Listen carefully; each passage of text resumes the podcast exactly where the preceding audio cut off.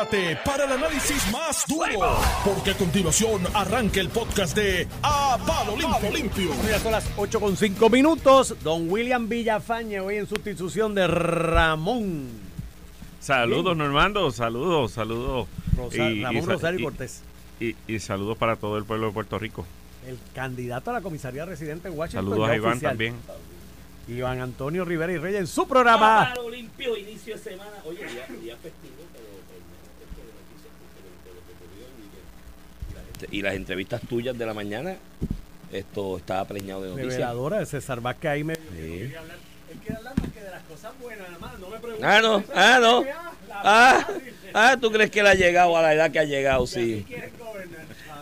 Pero muchas cosas, muchas cosas de weekend. Asamblea de Victoria Ciudadana, oficialización de candidatura. Ya el PPD tiene candidata oficial en San Juan, que hará acto de presentación próximamente. Eh, Victoria Ciudadana tiene candidato, va a ser Manuel Natal. Adrián ya vaticinó aquí que Terestela va a terminar tercera. Y, y me dijo, y cuidado. Mira, tú sabes, cuidado sin dignidad, no. les recomiendo a, a Adrián, a quien respeto mucho, y a los ideólogos de Victoria Ciudadana, que conozco algunos y me reputo de su amistad, que no se duerman ahí, ¿oíste? Que no se duerman. Yo creo, de hecho, puede no tan solo detener el desangre del, de electores del PPD a Victoria Ciudadana, puede recobrar de los que ya se habían ido. Sí, deja que empiece esa campaña para que tú veas. Mira, William, gracias por estar con nosotros, un honor estar compartiendo contigo. Igualmente, en igualmente, sustitución Iván. de Ramón Rosario. a Ramón, ¿verdad? Que está de crucero por ahí, Ah, bueno, eso. dándole las orejas a Mickey, algo así, qué sé yo. Mira, merecido, merecido. sí, sí, no, y además el otro día, y lo comenté al aire el otro día, lo comenté contigo, que yo le decía, ven, pero tú coges los días buenos, los puentes, los, los de gracias, se me hace y dice, chico, pero es que yo tengo dos nenes que, de escuela que claro. para coordinar que vacaciones hay que, hay que, y yo, contra, es verdad, te- tienes razón, Tienes yo, toda la razón. yo ajusto las mías. Lo entiendo totalmente. Ya los míos están al otro lado. Este, pero un placer estar aquí contigo. Eh, en la segunda Igual, media hora hablaremos de Washington. La semana pasada estuvo Quiquito aquí por Ramón en algún día y hablamos de Washington. Así Muy que, bien, muy bien. que contigo también hablaremos de Washington y las perspectivas. Mira, muchas cosas que ocurrieron eh, en el fin de semana. Quizás las dos de mayor, tres de mayor relevancia, porque vamos a hablar de Argentina también. Eh, y, y, y, y qué representa esto de Argentina para el resto de Latinoamérica y por ende para Puerto Rico, que no estamos ajenos a, a- a lo que son las influencias de proyectos de izquierda a nivel internacional que se mueven y se delinean, ¿no? En estos tiempos donde por la tecnología y la globalización eh, es, es fácil ¿verdad? Estar observando lo que está sucediendo fuera de Puerto Rico y no solamente ver el evento electoral que hubo, sino observar el resultado de la gestión. Y porque eso también es lo que ha mantenido a Puerto Rico alerta sobre estas amenazas Claro. de izquierda. Sí, porque hay relación y hay grupos en Puerto Rico que se relacionan con estos grupos Exacto. que organizan estos discursos a nivel internacional. Tú ves cierta homogeneidad en los discursos, lo que pasó en Chile con Boric, lo que pasó en Petro con Colombia y demás, lo que había pasado en Argentina, en el kirchnerismo. Eh, y eso, eso, pues, si tú notas los discursos, hay una homo- homogeneidad que se parece mucho al populismo que se utiliza aquí por algunos sectores y no es casualidad. Ellos se reúnen, hablan, estas son las estrategias muy bien diseñadas, porque son expertos en comunicación política los que las diseñan. Y esto que ha pasado en Argentina tiene que ver con Puerto Rico, aunque parezca que no. y, y eh, tenemos eh, que eh, discutirlo. Y, y- estos grupos se reúnen a nivel internacional y hay sí. personas del, De hecho, podemos del comenzar por político de Puerto Rico que participa de esta sí. reunión. Podemos comenzar por ahí, vamos a comenzar por ahí. Yo creo que es una noticia impactante para Puerto Rico y Latinoamérica.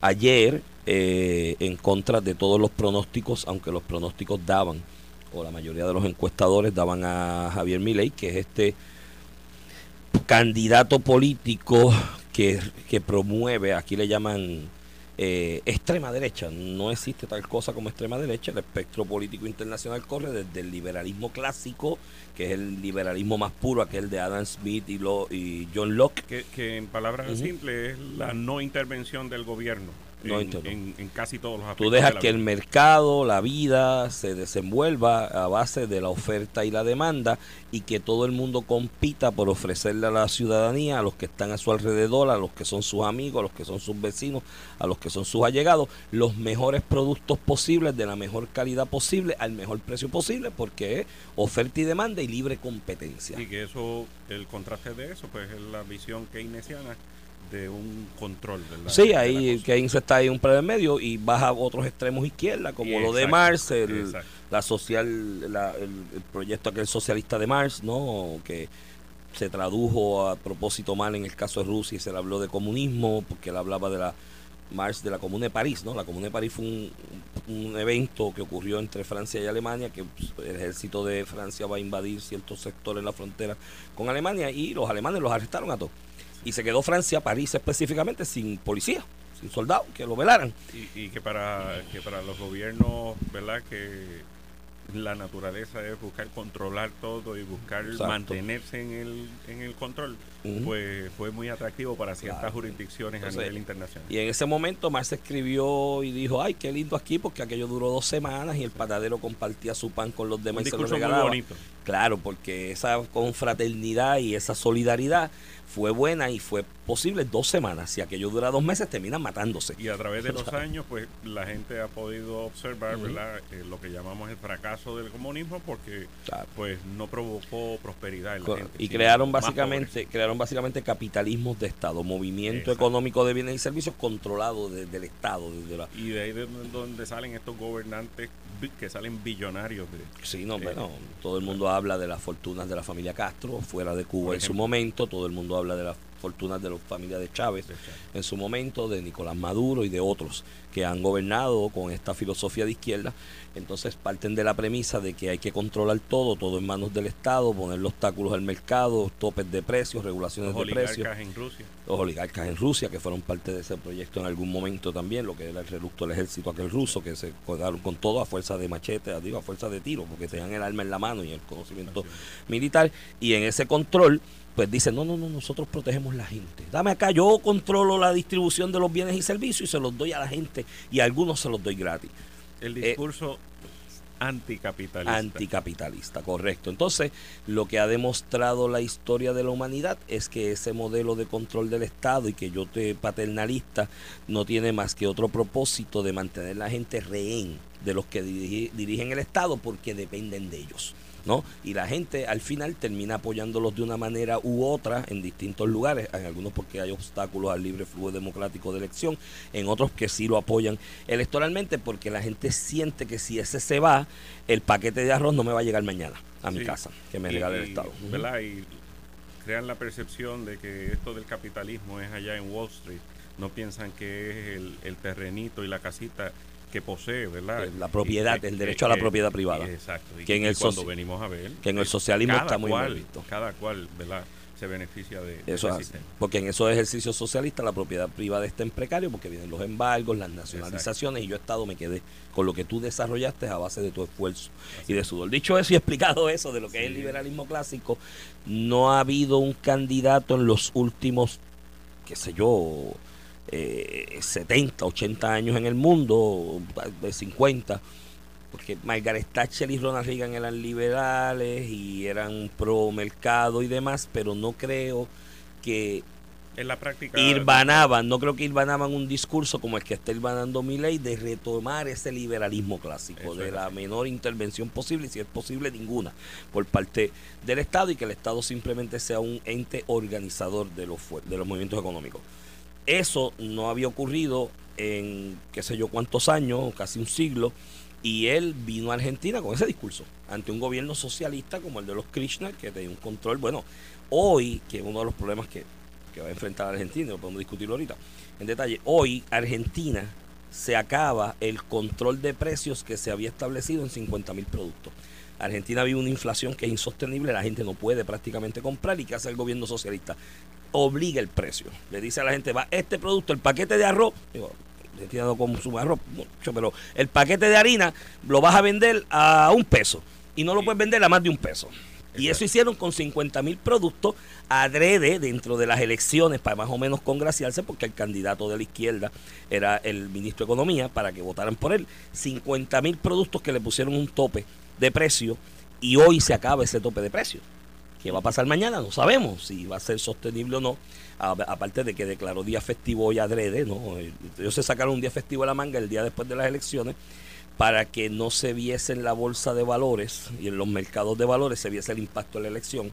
Y eso se va a ver el martes. Vamos a ver qué pasa el martes. Y entonces tiene la, valentía este gallo, o Sergio Massa, que fue el candidato de la izquierda, de perder anoche y pedir una licencia hasta el 9 de diciembre, hasta el día antes que, que dure el gobierno, para no tener que dar cara. Y no sabemos cómo va a ser esa transición. Pero dicho eso, esa izquierda. Eh, ley vino con el discurso del liberalismo clásico, la menor intervención. Él dice así fue que Argentina se hizo grande después de su independencia, después del 1865 en adelante. Argentina llegó, y eso es cierto, a principios del siglo XX a ser la primera economía del mundo. Argentina le daba bienes y servicios eh, a países de Europa en la Segunda Guerra Mundial. En España, en la Segunda Guerra Civil, que escaseó la carne por razones obvias, una guerra civil tan cruenta como esa. Quien era el proveedor principal de carne para España era Argentina, ¿no? Y, así por el estilo, una de las economías más fuertes del mundo y hoy cae en la número 130. Él dijo, pero si la fórmula está hecha, el mundo ha demostrado que la libertad de los mercados, la menor intervención posible del gobierno es lo que ha creado los mejores bienes, productos, servicios e ideas al servicio de la humanidad. Pues vamos a retomar eso. Y eso es lo que está diciendo y por eso es que dicen que si extrema derecha y como si fuera una mala palabra y demás, no, es un retorno al, al liberalismo clásico. Quizás él, y yo lo pude notar anoche, creó una diatriba de política, de campaña política como un rockstar. ¿no? Se convirtió en un tipo de rockstar, con su chaquete de cuero, las multitudes de gente que iba a los mítines con música de rock en español, de hecho rock argentino, by the way, que es bastante bueno, y llevaba ese discurso, usaba palabras de lo que aquí llamamos palabras soeces cuando se dirigía eh, a la oposición política o en discursos políticos. Y dicen, ah, eso es un loco, cuidado que es un loco. Yo creo que no, yo creo que el tipo es muy inteligente y que el tipo utilizó esa caracterización para buscar votos de los jóvenes, porque los jóvenes votaron en masa por él, ¿no? Lo, eh, logró, Y lo logró. Y anoche, después que ganó, dio un mensaje de jefe de Estado y de lo que va, que va a hacer y solicitando la unidad de todo el pueblo argentino. Y eso es importante porque primero se convierte en la punta de lanza de una tendencia que estamos viendo en Latinoamérica de retorno a las derechas como gobierno. Hay gente que habla de la teoría del péndulo, que cada ciertos ciclos cambia. No sé si es eso o es una nueva visión en Latinoamérica, eso lo veremos con el tiempo, que está teniendo impacto en Colombia, está teniendo impacto en Chile, está teniendo impacto en mismo Brasil, ¿no? Si tú vas ahora y ves las actividades políticas de Bolsonaro en Brasil, es un retorno al extrañamiento ¿no? de esa figura. En Estados Unidos hay algo similar con Trump, una encuesta que salió recientemente, estados que son decisivos para el colegio electoral como Ohio, Michigan y Arizona, Trump sale adelante en las encuestas y hay una añoranza de la gente de aquellos años de Trump que la economía en su estado mejoró. Y en ese aspecto tiene definitivamente impacto en Puerto Rico y tendremos que observar de ahora en adelante eh, eh, el este resultado. Cómo, se desenvuelve ¿verdad? allí. Eh, porque ciertamente entró en una situación, como estaba hablando, inflacionaria, dramática, donde la economía argentina, que por más de 100 años ha parecido una montaña rusa, pues en estos momentos estaba experimentando, y, cuando hablamos de inflación, no es la inflación que hemos estado experimentando aquí. Estamos hablando de una inflación que en algunas situaciones puede sobrepasar el 100%. Es, es dramática. Eh, de hecho, eh, hay muchas cosas interesantes corriendo. La, alianza que hizo con, Macri, que fue el último presidente de derecha que hubo por un periodo corto, pero que no lo dejaron gobernar cuando tenía control en, el Congreso, eh, Brulil, que es la otra eh, candidata de derecha que se unió finalmente, se, abrazó con él en la provincia de Córdoba, una muy grande de Argentina, que el que ley barrió. O sea, esto fue 76 a 24 en, Córdoba, Santa Fe, la grande, y la gran sorpresa fue Buenos Aires. Típicamente peronista, típicamente de izquierda, donde Massa en la elección general había ganado por doble dígito. Ayer terminaron empate en Buenos Aires. Fue un fenómeno político Vamos a observarlo. Tiene una fuerza eh, y un mandato contundente. Correcto. Hay que eh, ver también cómo responde el Parlamento allí en Argentina, porque muchas de, las propuestas que él tiene van a requerir la, inmensa mayoría. La inmensa mayoría. Y, hay que ver si ese, si ese respaldo contundente va a persuadir a, ese Parlamento, eh, que no necesariamente le responde en términos de alianza política claro. en sus propuestas. Y él lo que tiene son cinco asientos en el Parlamento. él no tiene mayoría absoluta, él necesita de los otros grupos de derecha para adelantar dice que, que va a emular las estrategias que utilizó eh, el presidente de El Salvador para para poder persuadir un parlamento que no le respondía directamente. Vamos a estar pendientes. Yo creo que ahí hay dos cosas importantes. Número uno, que ayer él, su tercera línea discursiva cuando aceptó la victoria tanto a la prensa eh, y lo que se proyectó a nivel del mundo, que fue en el salón del hotel, como cuando salió afuera a la calle, que había decenas de miles de personas afuera esperando de la, en las inmediaciones del hotel y del obelisco, que es la Avenida de Independencia en Argentina, la más importante, miles y miles de personas esperando que la hablara. Eh, en su segunda línea de- en ese discurso, lo primero que hizo fue agradecerle a Macri y a Bruni. Que, Sí. que eso eso fue lo primero, Brulich, que fue la, la, la que lo apoyó de, de la otra derecha, y tienen asientos en el Congreso. Y, y fueron los que le dieron el triunfo. Es así. Y luego los recibió y hay fotos que rápido filtraron a propósito, ellos en el hotel sentados hablando, porque ciertamente va a depender de Macri y de, y de Brulich para adelantar legislación y reconocerlo es importante. Es decir, mira, si, él- y lo dijo así, si esto no hubiese sido posible, si ellos no ponían el cuerpo de ellos ahí a, a apoyarme, ¿me entiendes? Este, eso es importante. Y segundo, va a depender en gran medida de tratar de mover las legislaciones necesarias con celeridad rápido, por dos razones. Argentina está en una coyuntura, hay que ver qué pasa mañana cuando se abran los mercados de valores, eh, eh, el impacto que eso va a tener, el resultado de la elección en los mercados. Y, y segundo, aprovechar que ganó tan, tan y tan ampliamente. Ningún candidato, ni Cristina Kirchner en sus mejores momentos había ganado por tanta ventaja. Aprovechar esa ebullición de apoyo del pueblo para decirle a esos congresistas, si se van en contra de estas medidas, hay un pueblo que acaba de votar el por ellas. Tiene el momento, tiene que aprovecharlo. Y, hay unas expectativas muy altas también. Tiene, tiene que Así aprovecharlo. Y las expectativas muy altas pues son un problema. Quiero ver qué va a ser esta idea de dolarizar la economía argentina, ¿no? Los países independientes, en Puerto Rico esto puede ser a, las- a magia negra, a ciencias ocultas, porque nunca hemos bregado con eso, somos una colonia. Pero los países que, que, que tienen soberanía, ¿no? De alguna manera, o independencia, eh, utilizan el poder de ajustar el valor de cambio de su moneda para atacar los retos ¿Cómo? económicos dolarizarla, pues es básicamente eliminar el Banco Central y depende de cómo se mueve el dólar en el mundo. Y Eso quiero verlo, eso yo quiero verlo porque no sé cómo se va a hacer. Ciertamente, y cómo, y, y cómo en una economía de alta inflación, el provocar crecimiento eh, y mayor riqueza en la calle va a controlar esa inflación. Eso es así, eso es así. Ahí hay ¿verdad? una contradicción, eh, pero él, él ¿verdad? tiene su apuesta hecha. Sí, sí, va a quiero estar verlo. maniobrando sobre la misma. Eh, el tiro puede salirle muy favorable porque, eh, de nuevo, hay una particularidad dentro de la economía argentina que, como dijimos, es una montaña rusa.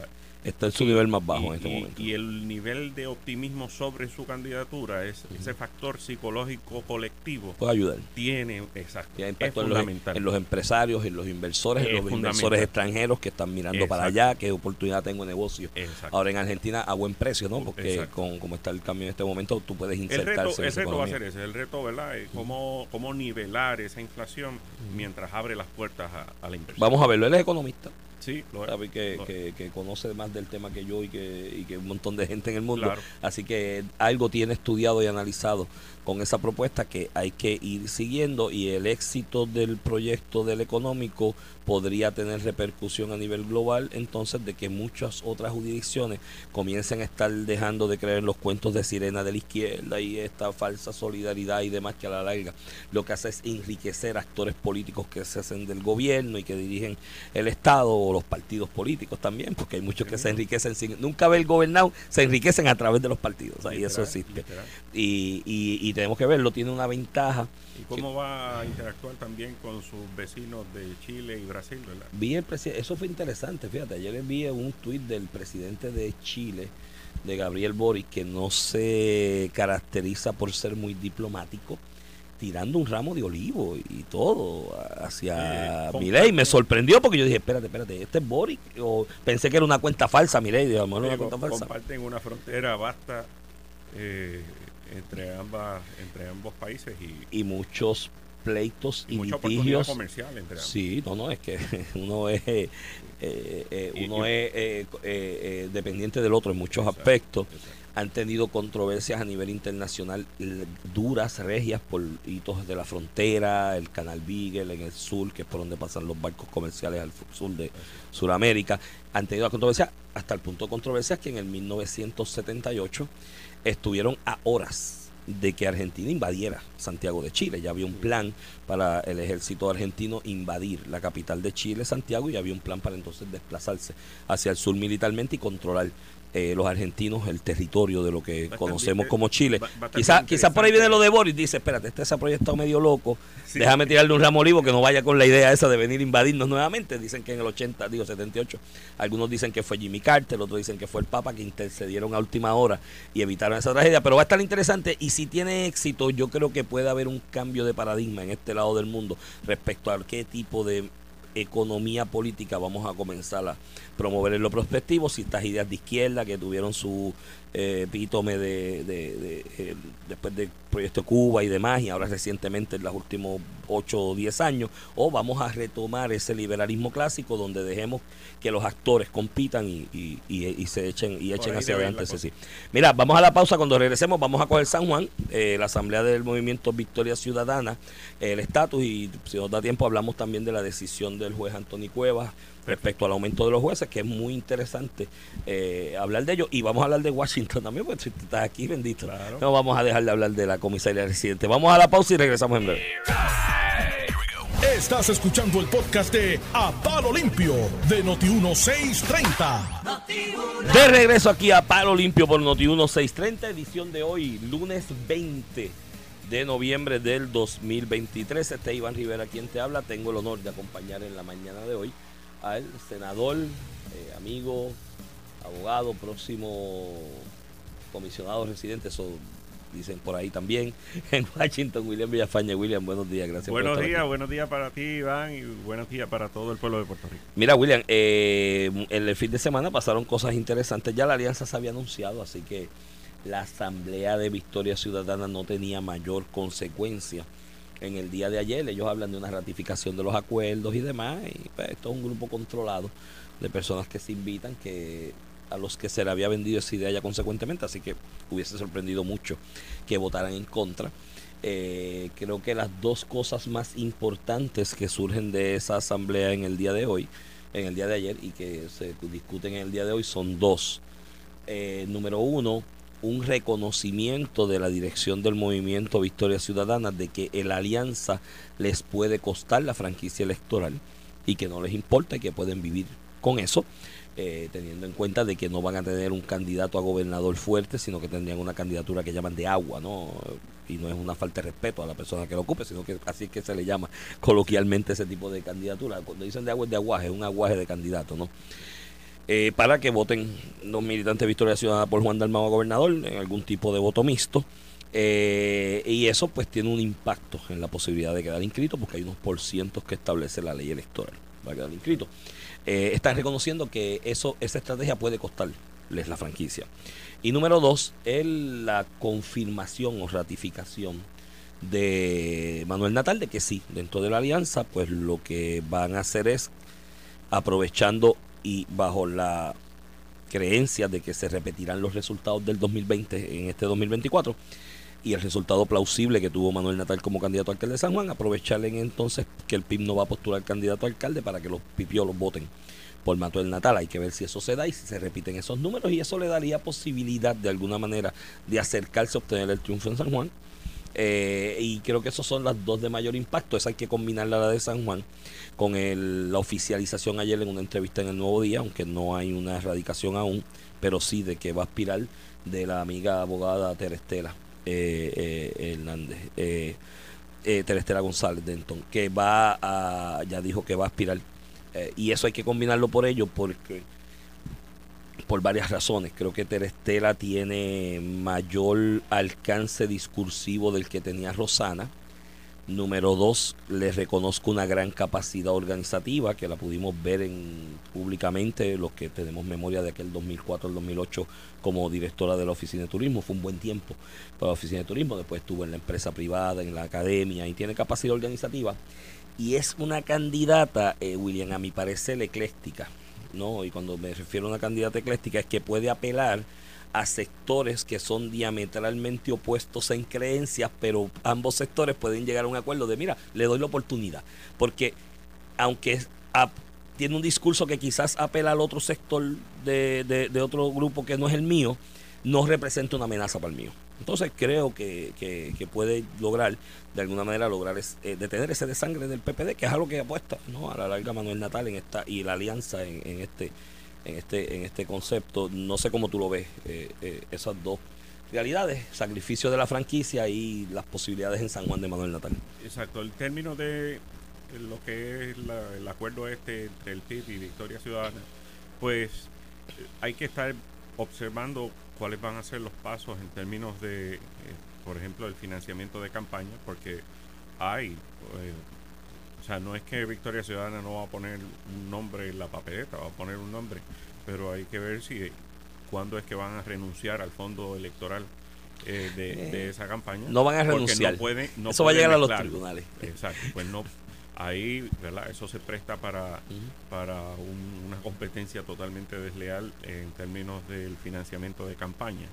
En cuanto a las posibilidades que a mí me parece que tanto eh, en el caso de Natal y en el caso del Partido Popular, eh, abandonaron San Juan. O sea, no, no se hablaba de, los asuntos de San Juan.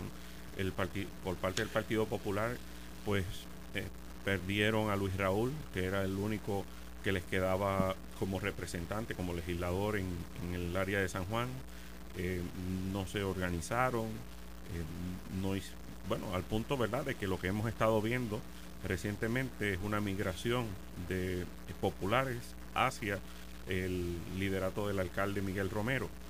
Y en el caso de eh, Victoria Ciudadana, que se veía reforzada por la candidatura de Alexandra Lúgaro para la gobernación, pues ya no tiene ese empuje. Eso si uno lo observa, pues uno puede entender de que lo que debe esperarse es que tanto este grupo que se llama Alianza y el Partido Popular en San Juan deban estar entonces riñéndose la segunda posición en San Juan. Me parece que el trabajo de Miguel Romero le ha valido mucho para recuperar gran parte del voto que en las pasadas elecciones pues no estuvo en el Partido Nuevo Progresista en San Juan y, y no debería, ¿verdad?, tener eh, problema en revalidar. Eh, eh, ¿Cómo va a quedar? ¿Quién va a llegar segundo? ¿Quién va a llegar tercero? Eso estará por verse. En el caso de la licenciada Terestela González, pues el problema que tiene es que San Juan es, no estamos hablando de un municipio pequeño, estamos hablando de la capital, estamos hablando de una jurisdicción que compone el 10% de la población, más del 10% de la población de Puerto Rico, y es una estructura compleja. Claro. Eh, caminarlo en un solo año, eh, llegando ahora al proceso político, es un reto monumental. No, y montar la estructura electoral y la estructura de finanzas. Yo creo que en la de finanzas ella le va a ir bien. Ella, por su trayectoria profesional, pues tiene comunicación y acceso con distintos grupos que de ordinario económicamente apoyan candidatos con eh, de manera eh, holgada. Yo creo que en eso no, aunque es un reto enorme, tú, en San Juan necesitas un millón, millón y medio de pesos, ¿sabes? Para poder hacer una buena campaña, máxime contra un incumbente. Y ahí no hay pareo. Sí, no, ahí no hay pareo. Y máximo contra un incumbente que, oye, no se puede tapar el cielo con la mano. Miguel Romero ha tenido un desempeño que es reconocido por la ciudadanía y vamos a decir que no ha sido el superalcalde, por poner un, por, no, por no, para que no digan que estamos aquí cargándole el bulto ni nada. Pero ciertamente cuando tú comparas lo que ha hecho Miguel Romero en tres años con lo que hizo Carmen Yulín en ocho, oye, hay una diferencia y la gente lo nota. La gente lo nota. Ayer eh, Tere, Tere Estela en la entrevista del Nuevo Día tocó puntos importantes de cosas que yo creo que sí, que, que hay que tocar en San Juan. El asunto más allá de la, la, cuestión de la infraestructura de San Juan y la apariencia física de San Juan, cosas en las que se ha concentrado Miguel Romero porque estuvieron tan abandonadas que detectó ahí una zona de oportunidad de resaltar su imagen. Eh, el, asfalto de las carreteras, ponerlas en condiciones, pues estaban graves, el ornato, el recogido de la basura. Ayer en la eh, mencionaba otro sector, atacar la pobreza, otros, otras dinámicas que hay que ver en, San Juan, que es cierto, hay que tocarlas. San Juan es una, una, jurisdicción bien complicada, hay de todo. Tienes la zona bancaria del país, la zona del sector financiero del país está en San Juan. El sector cultural está en San Juan, entre Santurce y Miramar. El sector educativo principal con las universidades que tiene. O sea, todo eso está en San Juan, pero tiene unos bolsillos de pobreza enorme también, ¿no? Y de necesidad y retos sociales también. Y ella toca eso, pero hizo una expresión, yo sé que los consejos eh, si fueran buenos no se darían, se venderían, pero yo peco de darlo. Ayer ella hizo una expresión que hay un que mm, algo así como que no basta con la con, con la brea, porque la brea no, no tapa la pobreza. Eh, Tere, Tere, de verdad, no hables de brea en la campaña, porque la realidad es que para el sanjuanero promedio que vive a diario en San Juan, Es que tenía que, pero mi hermano, si tú dejabas el carro pegado en cualquier avenida de las Es importantes de San Juan, así que no menciones eso, sí es importante atender esos otros issues, pero no se toque el tema de la brea, porque Mira, no, no se puede tocar, ¿sabes? todos sabemos La gente en San para- Juan quería brea, Todos ¿sabes? sabemos que El para- elector quería brea. para- eh, la gente espera de un municipio, de un alcalde que se que se embreen las carreteras, que se limpien Sí. las carreteras, se pinten, eh, se, se haya eh, un entorno bonito, eh, que huela bien. Sí, sí. y, y entonces pues, que se recoja la basura y, y todo esto se ha atendido por el alcalde y ha ido más allá porque eh, durante este término de Miguel Romero ya se han creado sobre 1.400 nego- nuevos negocios en San Juan. Eh, se han creado decenas de miles de Ha empleos habido, nuevos ha habido una celeridad en la permisología, en la atención al comerciante, eso es una realidad. Este, y esas cosas, o sea, antes debe, tiene que venir a, ¿sabes? Y para tú hablar ya del desarrollo social sostenible, de la movilidad social de gente en San Juan que han estado eh, en esa eh, parte de la ecuación baja, en la pobreza, ¿no? Para hablar de eso tienes que atender esto primero, infraestructura, que las cosas del municipio estén óptimas en cuanto a lo que se espera del funcionamiento normal del municipio y luego entonces te metes en las otras tareas. Y eso pues, creo que mi consejo no, no, no, no, que no, que no cree y no deje que nadie le asesore y aconseje atacar el asunto de la brea porque es una obra que No, ha resaltado de Miguel, porque es que los sanjuaneros querían eso. Digo, queríamos, yo vivo en San Juan.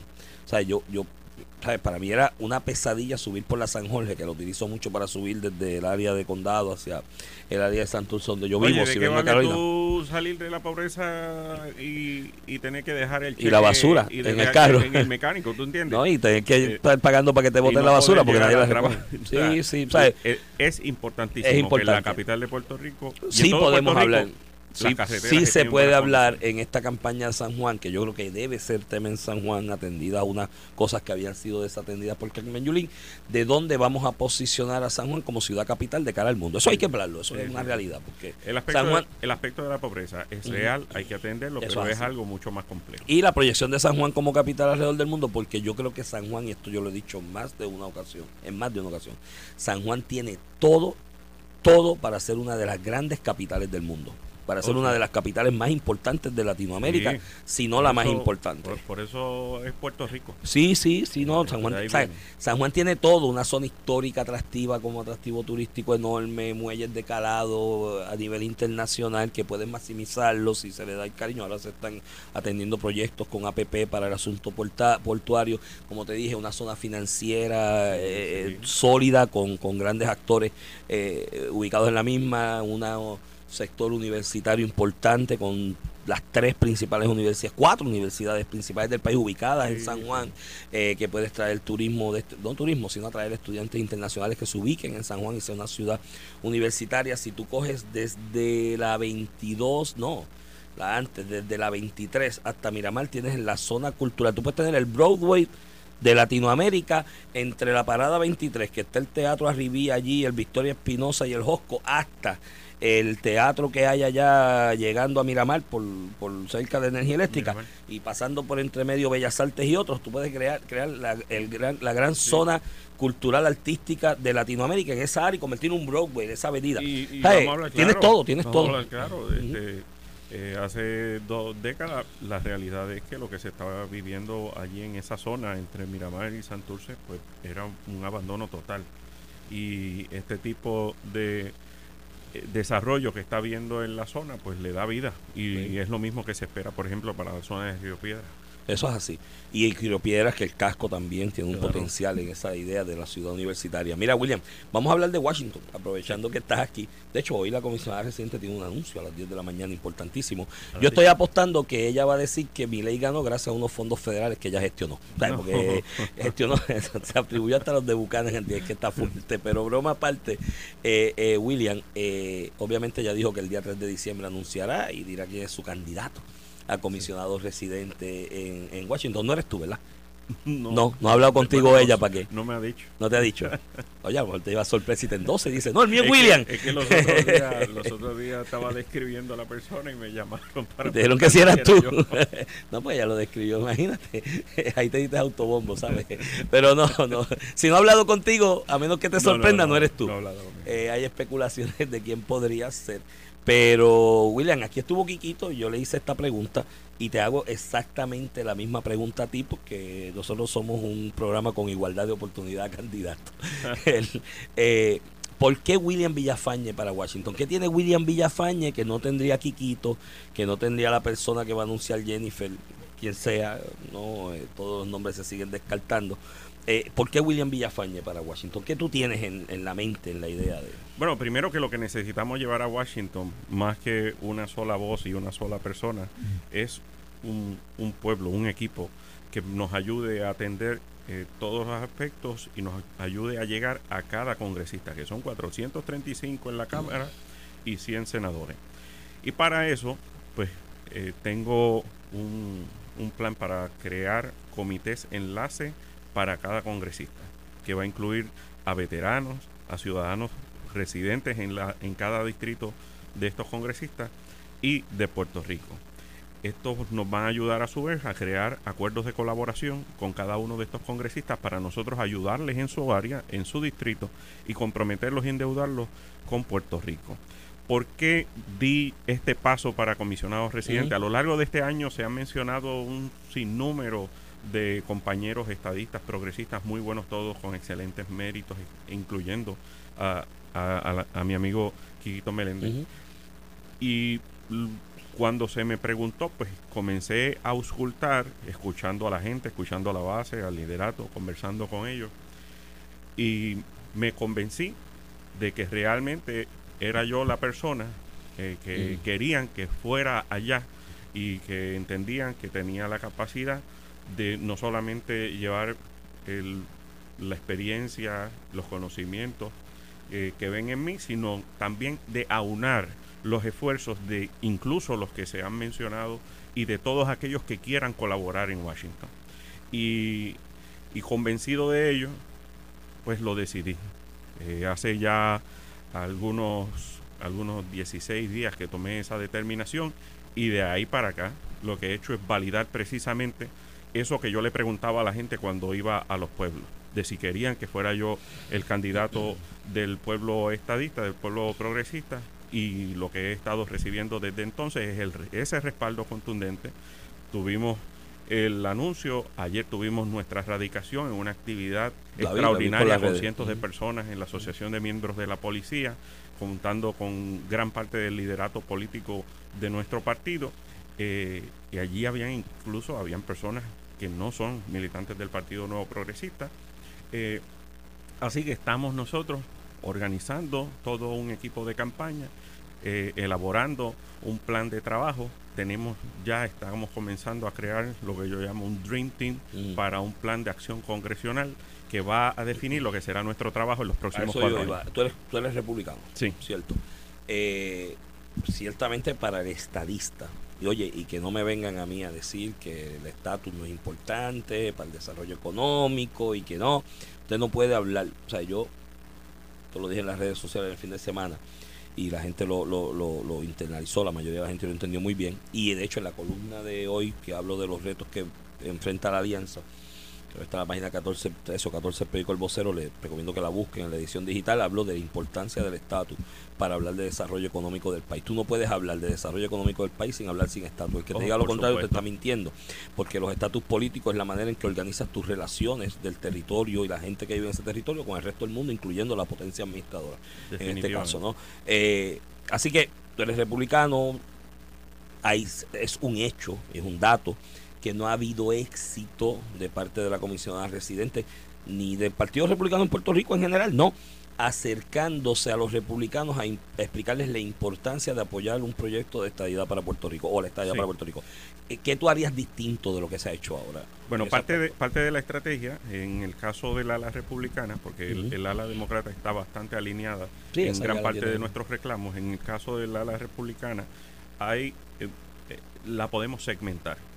Hay un grupo de republicanos, que son bastantes, que son electos en jurisdicciones que son, podemos decir que son battleground, que son swing eh, jurisdictions. Y entonces ahí eh, vamos a ponerle especial interés porque eh, probablemente necesitan el apoyo de la comunidad hispana, probablemente necesitan eh, apoyo de gente que no necesariamente es eh, del, de- del hardcore del Partido Republicano. Y entonces ahí podemos, es más fácil llegar a hacer alianzas, ¿ves? Y si nosotros logramos, nosotros no necesitamos que el 100% de los republicanos estén apoyando los propósitos de Puerto Rico. Necesitamos que en caso de que ganase el Partido Demócrata la, eh, el Congreso, pues necesitamos que una porción de por lo menos 50 Sí, a sí. 100 eh, nos estén apoyando. De hecho, ahora mismo en el House tú no necesitas toda la delegación Exacto. republicana. No, de hecho, Tú hoy, necesitas hoy día, un por ciento mínimo. Pero, porque por el número que hay hoy, claro. pero, eso cambia en la elección. pero como en la Cámara está dominada por el lado republicano, ahí es donde iba, pues entonces bajo un dominio del lado republicano en alguna en alguno de los cuerpos, ahí sí necesitas por lo menos más de la mitad Claro. de los miembros eh, eh, republicanos. Pero si no, pues un por ciento. Por eso, es algo Y que ahora mismo el Senado- tanto- se, se tiene que ajustar dependiendo quién gane. El Senado mayoría. está prácticamente en empate ahora, pero ya por lo menos tienes ahí 21, creo que son, o 22 demócratas que están apoyando y el proyecto. correcto. Eh, claro, con los 50 demócratas que tienes en el, en, el, en el Senado no es suficiente, porque para una medida como la que se está hablando que tiene que ver con el estatus, existe la posibilidad de utilización de la regla del filibusterismo. Y para detener eso necesitas 60. Por lo tanto, 60. necesitas los 50 senadores demócratas más falta. 10 republicanos. Exacto. Y ese es el reto. Eh, y, en- y uno de los impedimentos que estaba experimentando Puerto Rico en el lado del Senado era precisamente el, el, el presidente del Comité de Recursos Naturales, Manchin, que, que ya no vuelve a la Ese no vuelve, ese ya no va a estar. Pues mira, William, gracias por estar con nosotros. Eh, se nos quedó en el tintero el tema del aumento de los jueces, pues podemos coger mañana porque quizás de aquí a mañana ya Tatito ha decidido lo que va a hacer, si va a apelar esa determinación del juez Anthony Cuevas en el Tribunal de Apelaciones, eh, que de hecho uno de los jueces del Tribunal de Apelaciones fue el que el que presentó el recurso, eh, pero lo podemos atender mañana. Gracias por haber estado con nosotros, ha sido un placer Gracias conversar ti, contigo en la mañana de hoy sobre todo esto. Usted man- manténgase en sintonía que por ahí viene sin miedo. Veo a Alex con papeles en las manos. Alex, ¿tú sabes de qué es el anuncio de Jennifer a las 10? No, yo creo que es que ella va a decir que... mi- Aparecieron los fondos No. para lo de Buchanan. no, ah, bueno, eso lo dijo ya, eso se lo atribuyó. y dije, brava, o sea, atribuirte lo del ejército, eso es ser bravo. Pero mira, más allá de eso, yo creo que ella va a decir que mi ley ganó con fondos federales que ella gestionó. Apuntado eso. Tú sabes, que me, no. ¿sabes que me encontré un billete de 10 antier en la Ponce León? ¿Un qué? Un billete de 10 en la acera de la Ponce León, frente ¿Ah, a sí? donde tú vives allí. Ah, ¿de verdad? Y, y oía una voz de Jennifer que decía, esos son fondos federales que yo gestioné". Nos escuchamos mañana, manténgase. Esto fue el podcast de A, A- Palo Limpio de Noti1630. Dale play a tu podcast favorito a través de Apple Podcasts, Spotify, Google Podcasts, Stitcher y notiuno.com.